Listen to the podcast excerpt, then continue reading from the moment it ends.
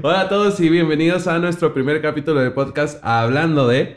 Y hoy hablaremos de por qué elegí la carrera que me gusta o por qué elegí a lo que me dedico ahorita. Y para eso tenemos a nuestro primer invitado que es Roberto, un amigo, un amigazo que estimo mucho, que lo conozco hace ya añitos. No muchos, pero sí lo suficientes para conocerlo. Y pues adelante. No, uno Dinos no. quién eres, por qué estás aquí. Vale, vale, no. Antes que nada, un honor. Eh, muchas gracias por la invitación. Eh, para mí, yo creo que es algo que habíamos platicado ya de hace tiempo. Mi nombre es José Roberto Domínguez López. Estudié la carrera de licenciado en Contaduría Pública y actualmente me dedico a ser contador público. Gracias. En- pero ¿por qué? ¿Cuál fue el motivo que tú dijiste, sabes qué? Pesando. Ya bien. ¿Por qué? ¿Por qué la carrera de contabilidad? Sí. No sé.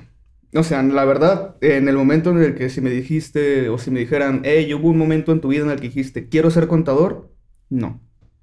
Yo no tenía ningún amigo que fuera contador, eh, nadie en mi familia que, que estudiara contaduría o que se dedicara a, a tener un despacho. Desconocía que existía la figura del contador público. Llego a prepa, nos ofrecen las típicas materias optativas, no era una prepa técnica y estaba entre ingeniería, economía y la única materia que se me acomodaba al final para poder completar la currícula era contaduría. Por azares del destino llego a esa materia, a ese salón de clase, entro, me doy cuenta que soy muy bueno y que es a lo que me quería dedicar. O sea, nada más. Pero yo toda la vida dije, quiero ser ingeniero agrónomo. Mi papá era ingeniero agrónomo, mi abuelo fue ingeniero agrónomo, ya conocía de qué se trataba. Yo creo que llevaba una gran ventaja y terminé siendo todo lo contrario. amigo. Y en ese momento no sentiste la presión así que, no, pues mi papá, ingeniero agrónomo, mi abuelo. Y yo, contador. Sí, porque típico comentario de cualquier persona es, ¿por qué licenciado si es mejor ser ingeniero? Sí. o se escucha más bonito. Y yo les dije, porque prefiero tratar con las personas y resolver problemas con las personas utilizando números que resolver problemas con máquinas utilizando números. Y que los ingenieros se creen mucho más superiores que un, cuando alguien dice licenciado, pero sabiendo también lo que son los contadores. Pues ¿Tú qué opinas? eh, va a depender de qué tan bueno eres. Porque así como hay ingenieros que se creen mucho, yo creo que también hay licenciados que abusan de, del ego o que pierden los pies del piso. Sí. y todo va a depender en qué tan bien te desempeñas, qué tan bien haces tu trabajo, porque cuántas personas no conocemos que estudiaron una carrera y se dedican completamente a una distinta, ¿no? O sea, alguien que estudió, no sé, a lo mejor eh, informática o comunicación y terminó trabajando en una empresa o un bufete jurídico y tú dices, pues, ¿qué estás haciendo aquí si no tiene nada que ver? Entonces va a depender mucho a lo que te dedicas, a lo que realmente desempeñas, si te sirve la carrera, porque son bases. Sí. Bueno, ahora, cuando tú ya dijiste contador, ¿qué te motivó a seguirle? Empezar aparte que ya aparte que tú dijiste, soy buenísimo en esto, se me da a entender los números, o sea, los balances generales, las hojas, las hojas verdes, o sea, que Las 18 columnas las 18 interminables, columnas ¿no? de la A a la Z, a la Z y todavía le seguía. ¿Qué, qué fue lo que te dijo? De aquí soy y de aquí le voy a seguir. Eh, empezar a trabajar yo creo que a muy, muy corta edad. Y una vez estudiando, la facultad me dice, segundo semestre, tienes que empezar a hacer prácticas. Vas a tener que ir a un despacho. Vas a tener que hacer X cantidad de horas ahí para que te vayas empapando de a lo que te quieres dedicar. La primera pregunta fue, ¿dónde hay un despacho? Y Las- que te acepten, la porque segunda la fue- mayoría de los despachos no ¿Y aceptan. cómo voy a llegar? Yo nunca había tenido una entrevista de trabajo. O sea, el trabajo que yo tenía era llegar, presentar solicitud y que me contrataran. Yo nunca he llegado a una oficina o a un lugar en donde hubiera demasiadas computadoras, demasiada formalidad, poco ruido, mucho desastre o mucho desorden, para que se convirtiera en un orden después. Sí. Pero yo dije, ¿a dónde? ¿Con quién? ¿Cómo? Yo no conozco a nadie. Me acerco con mi maestro de contabilidad, que le mando un saludo al profesor Gardea, y le digo, profe, me están pidiendo que haga prácticas o estadías, como se le conoce. No conozco ningún despacho. ¿Usted conoce uno en el que me pueda este, pues, recomendar o decirme para acercarme y pedir una oportunidad? Me dicen sí. Me perdí. El primer día que me mandó, me perdí, no llegué. Tenía una cita a las 3 de la tarde, perdí la cita. Me fui a mi casa, no lo encontré. Yo estaba triste, decepcionado, porque tenía clase con él a las 10 de la mañana del día siguiente. Y era un despacho en donde él estaba ayudando, en donde él estaba trabajando. Yo dije, voy a llegar y me va a decir, hey, te consigo la oportunidad, te consigo la cita, no tienes práctica y me quedas mal. ¿Qué onda? Y llego y le digo, profe, me perdí. Dice, ¿cómo? Pero si está demasiado sencillo, ¿a qué hora sale? Le digo, no, pues salgo a las 2 de la tarde. Yo estaba en un horario de 9 de la mañana a 3 de la tarde. Dice, no, pues salgo hoy a las 2 de la tarde. Dice, yo salgo a la 1, te espero. Dije, sí, pues sí, estoy muy, como que muy bueno. Sí, nada, estoy muy bueno. Dije, no, pues me voy. Dos cuadras de la facultad. O sea, literalmente a dos cuadras de la facultad y no supe llegar. Llego, me presento. Primer trabajo que siempre te van a estar dando es el de traidor. Tráeme esto, tráeme el café, tráeme las hojas, ve a pagar al banco, ve al Oxxo, ve a la tienda. Te chamaquean porque te tienen que chamaquear. Y luego subes un poquito a... vas a archivar. Ese fue mi primer ascenso, ¿no? Dije, ya no voy a traer el café, ahora ya voy a tocar papel. Ya vas a sacar las cajas, ¿dónde están las Pero yo nada más sabía lo, yo nada más sabía lo que era hacer asientos de contabilidad a mano.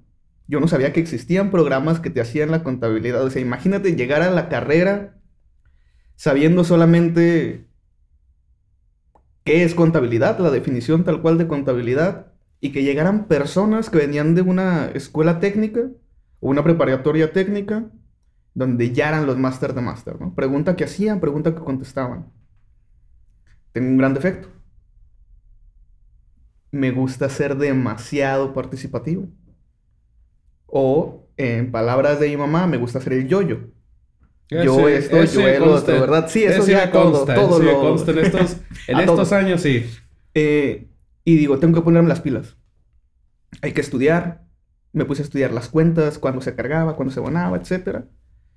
Y ahora hacía una pregunta a la maestra y mi mano era la primera que se levantaba.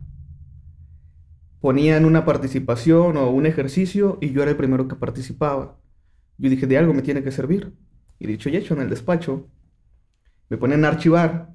Yo llego bien emocionado con mis amigos en el salón de clase y les digo, ya me pusieron a archivar. Y todos así como que, pues ahí te vas a quedar. Pues, de ahí no vas a salir. De ahí no vas a salir. O sea, te pusieron ahí porque no sabes hacer nada. ¿Sí? Y yo de, ah, pero yo estaba bien emocionado y ellos me bajaron la moral bien drásticamente. ¿Qué pasa? Que digo, tengo que hallarle el lado bueno a esto. Yo me fijaba que estaban los papeles. En lugar de guardarlos únicamente era qué tiene, qué información tiene, por qué la tiene así. Si tenía una duda se la preguntaba, me mandaban al chorizo. Eh, si les pedía eh, oportunidad de ayudarles, me decían que no tenían trabajo que ponerme, cuando tenían carpetas tras carpetas tras carpetas y trabajo atrasado. Y así me mandan todas las auxiliares o todas las personas que estaban como que arriba. Era como, no quiero un ayudante, no quiero un ayudante. Termino con todas y la única persona que me quedaba era el dueño del despacho. Y llego y le digo, ¿qué hago porque me están diciendo que no tienen nada para mí. O sea, no tienen nada para ponerme a hacer. Yo creo que tienen todo el trabajo cumplido, ¿no? Yo creo que ya me voy. Dice, ¿cómo? Tenemos un chorro de trabajo este pendiente. Y fue cuando ya te empezaron a soltar Y ahí fue en donde empiezo a trabajar de primera mano con el dueño. Haciendo yo creo las cositas, no sé si más pesadas que tenían en ese momento. Y ahí empiezo a agarrar la experiencia que necesitaba agarrar. Termino mi periodo de estadías le doy las gracias, ya me tengo que ir, pues esto ya, ya terminó. Y me dice, no quiero que te vayas. Necesito que te quedes a trabajar aquí. Te ofrezco X cantidad de cosas. Yo acepté nada más porque pues, me gustaba lo que estaba haciendo. Y de ahí a la fecha, cinco años en el mismo despacho. Escalando poquito a poquito, subiendo un poquito de responsabilidades, pero Y que ahorita ya tienes muchas más de las como empezaste. Sí, claro. Y que ya quedé, este, me convertí a lo mejor en un puesto un poquito más alto o a la par de las personas que me dijeron que no tenían nada para mí en ese momento. Que nunca se imaginaron que esa persona o ese niño, porque era un niño, tenía 16 años, estoy hablando de que en el primer semestre tenía 16 años, eh, iba a llegar a donde estaba. Ellos decían, viene de paso, ¿no? Una semana, dos semanas, un mes Ya y se va. adiós. Y nada, que me quedo. Arruinándoles todo. Haciéndoles la vida imposible. Ah, poquito, amigo. No, no, no. Hice muy buenas todo. amistades. Hice muy buenas amistades. Eh, pasa algo más.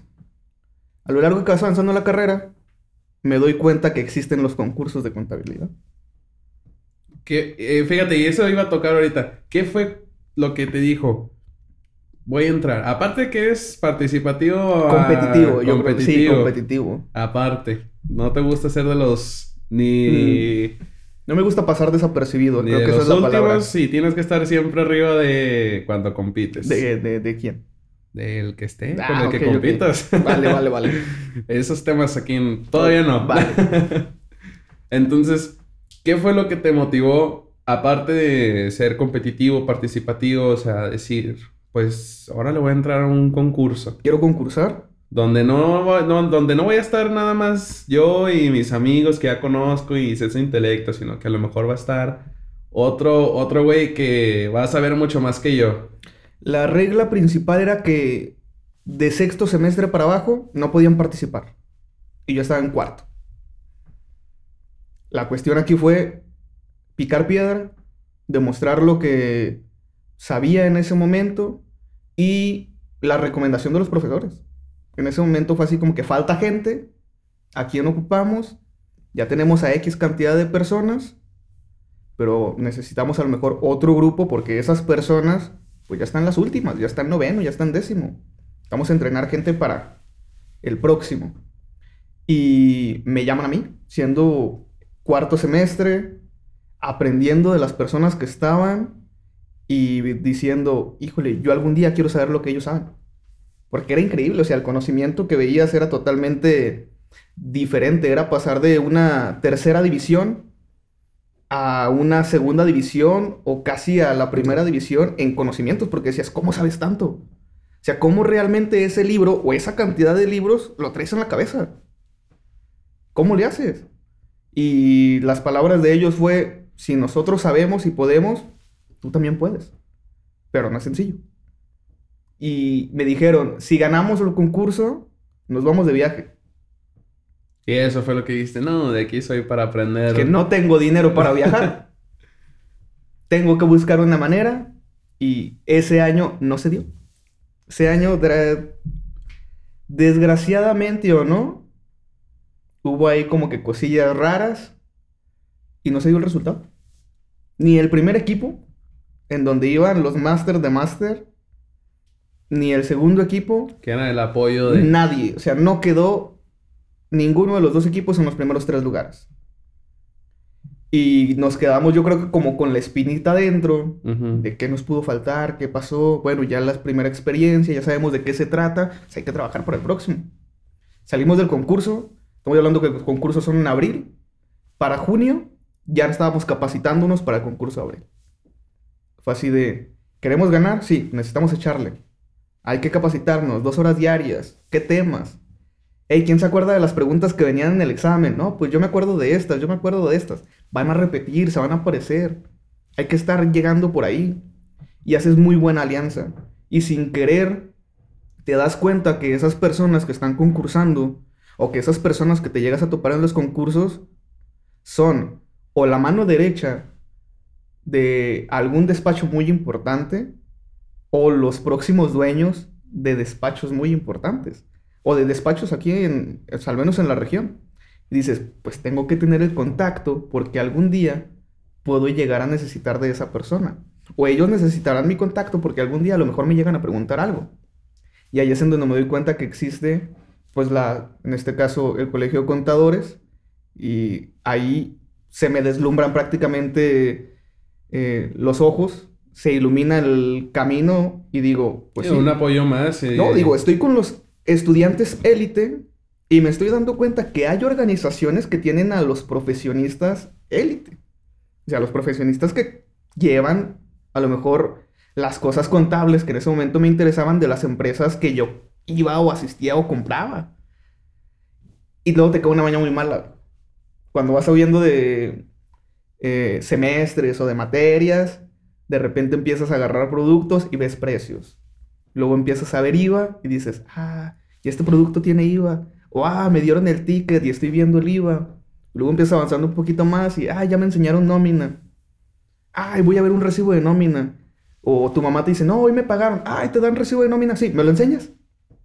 O con tu amigo. Y te empieza a despertar esa curiosidad que decías, esto existía, siempre estuvo a mi alcance, siempre estuvo cerca de mí y no me había dado cuenta. Y la contabilidad creo que está en todo. En todo y en todo lugar de negocio. Sí, en todos lados. En cualquier cosita que ves, tú dices, ah, pues esto... Sea formal o no. Sí. O sea, el- desde la empresa o ferretería grandota que ya tiene su logo, sus 100 empleados, hasta la tiendita que nada más es el dueño, dices, algo hay aquí. Algo hay aquí.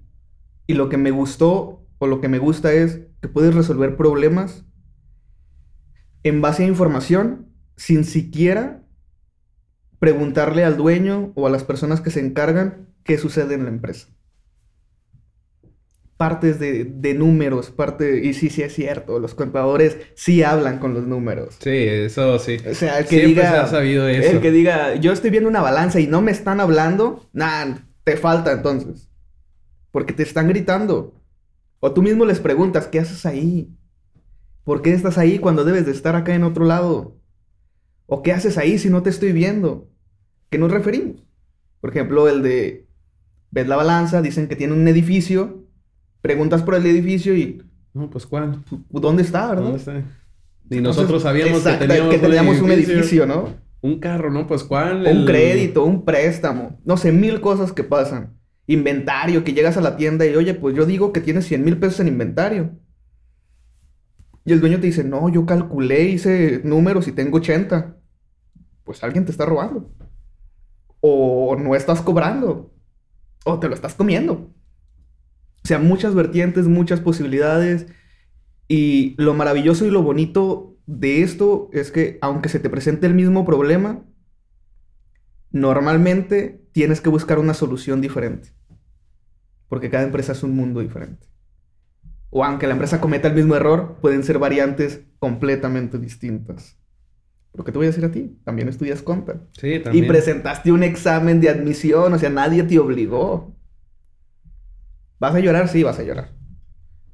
¿Vas a preguntarte el por qué estudié esto? Sí. Porque son demasiados cambios. Yo creo que es algo que nos llamó mucho la atención. Que no siempre íbamos a ver lo mismo.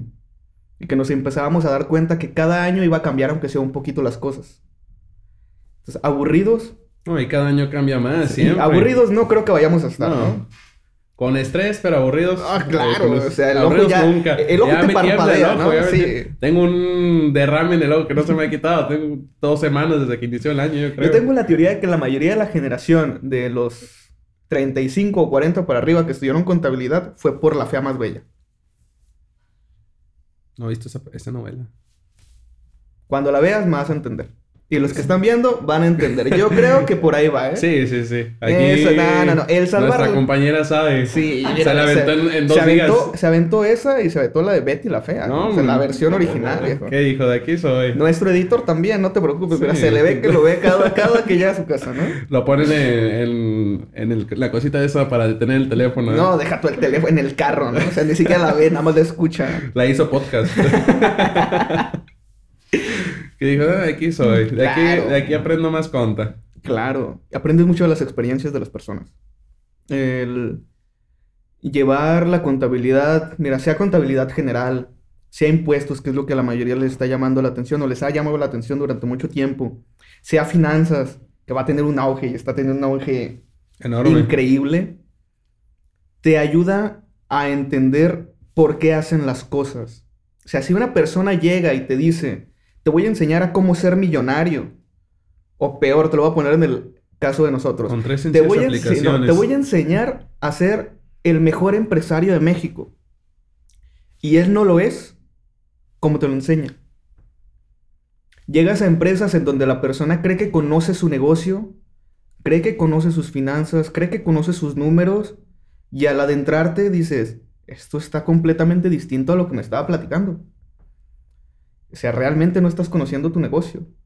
Y hay otras personas que te dicen, es que no, estoy perdiendo. O, pues, ¿en dónde se me está yendo el dinero? Y cuando le empiezas a decir es, no, yo no me lo gasté en eso. Yo no le compré ese carro a mi hija. Yo no saqué el dinero de ese lado. Oye, pues es que los números no mienten. Y no te estoy diciendo que hiciste las cosas mal, te estoy diciendo las respuestas a las preguntas que me hiciste, única y exclusivamente. Y empiezas a conocer a las empresas y a las personas. Y empiezas a valorar mucho a las personas que hacen crecer la empresa.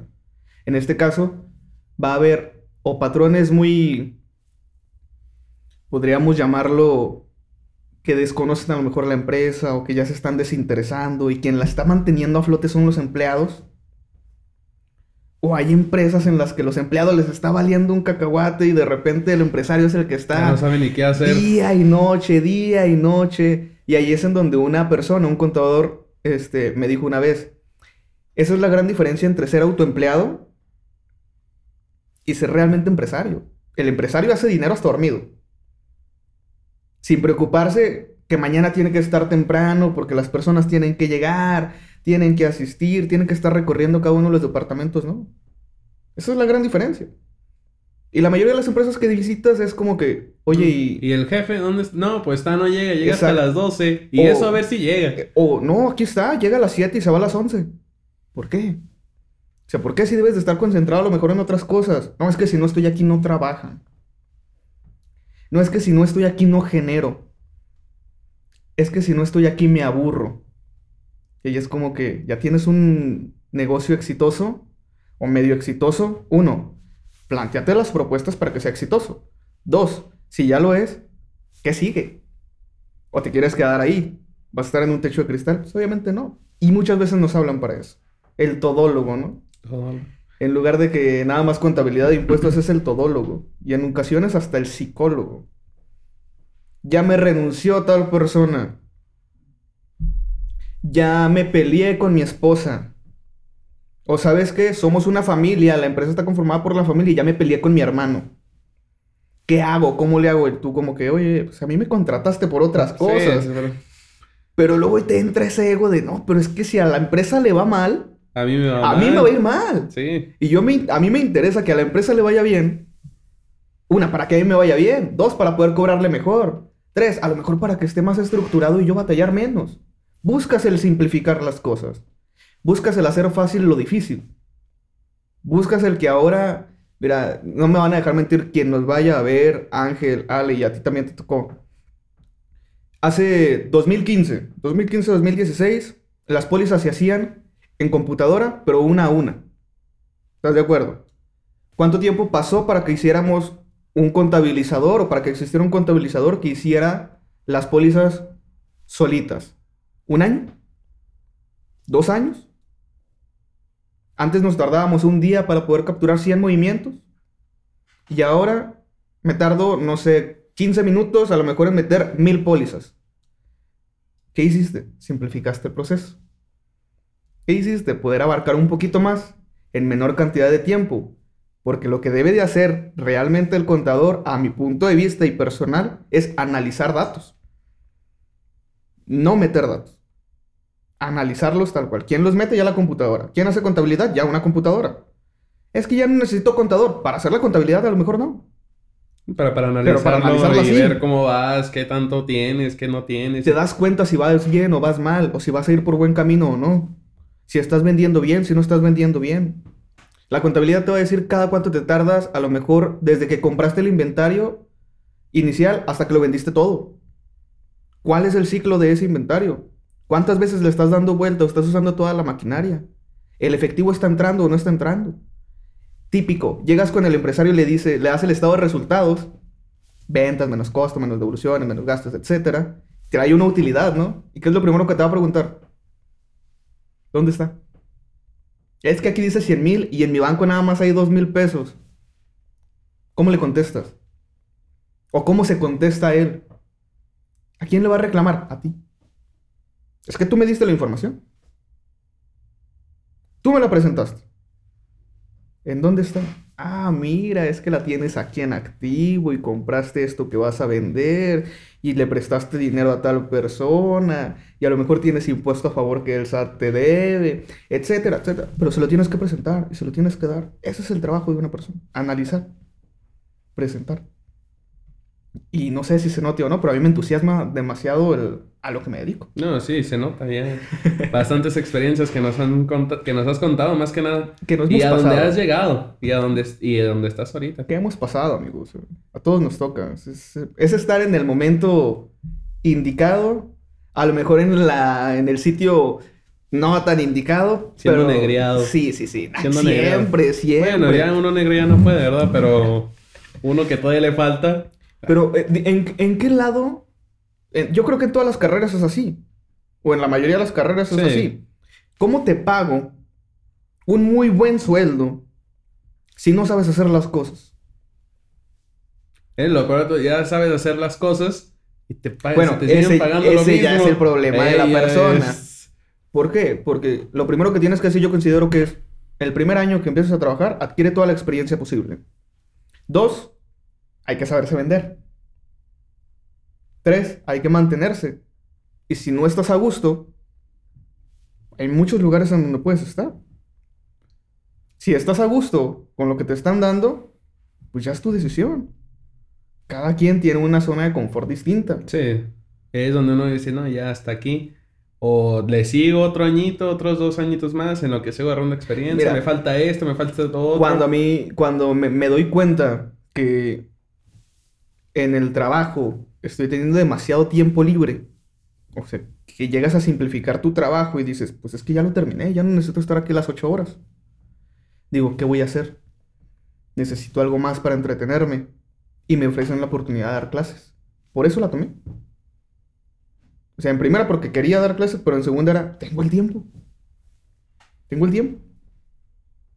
Y se dio la oportunidad. Después me estaba arrepintiendo porque sí, el Sí, tiempo era increíblemente Aguantar absorbente. No, no, no. o sea, mira, cuando ya estás ahí adentro del salón de clase, das la clase como te hubiera gustado a ti, que te lo hubieran dado. Das los temas que a ti te hubieran gustado, que hubieran tocado. Yo creo que, y aparte les inyectas un entusiasmo. Y les empiezas a decir que sí, sí pueden ganar dinero de esto. Y que eso es lo primordial. No, no ganar el dinero, sino que... Que las des con entusiasmo y digan, ah, pues... No nada más es esto de estar sentado atrás de una compu o atrás de cursos, diplomados, que lo hacemos, pero es para seguir mejorando, creciendo y... Para ofrecer un mejor servicio. Bueno, Roberto, muchas gracias por habernos acompañado. Agra- Agradezco muchísimo que nos hayas compartido tus experiencias y lo que has logrado y hasta dónde estás. Nos falta mucho para abarcar, pero lo veremos en un siguiente episodio. Sí, invitar a la gente a, a que mande sus comentarios, a que si tiene alguna pregunta específica. Y, a- y si quieren tener a alguien especial aquí adelante, con todo gusto, vamos a estar eh, tratando de leer entre tanto pendiente que tenemos. No, y eh, de antemano, muchas gracias por la invitación. Eh, mucha suerte en este nuevo proyecto. No, gracias. Sé un- que eh, aterrizándolo bien vas a, vas a despuntar o van a despuntar. Eh, ¿qué más, más que agradecerte por la confianza y la oportunidad de ser el padrino o el piloto? En este caso sabemos que no es sencillo, pero muchas gracias a ti y muchas gracias a la gente que lo, lo vaya a ver. Que lo vaya a ver. Y pues también nos pueden encontrar al igual en YouTube y en Spotify. Cualquier que ahí se les olvide o algo, ahí los van a volver a ver. Claro que sí, amigo. Excelente. Muchas gracias y nos vemos en el próximo Hablando de...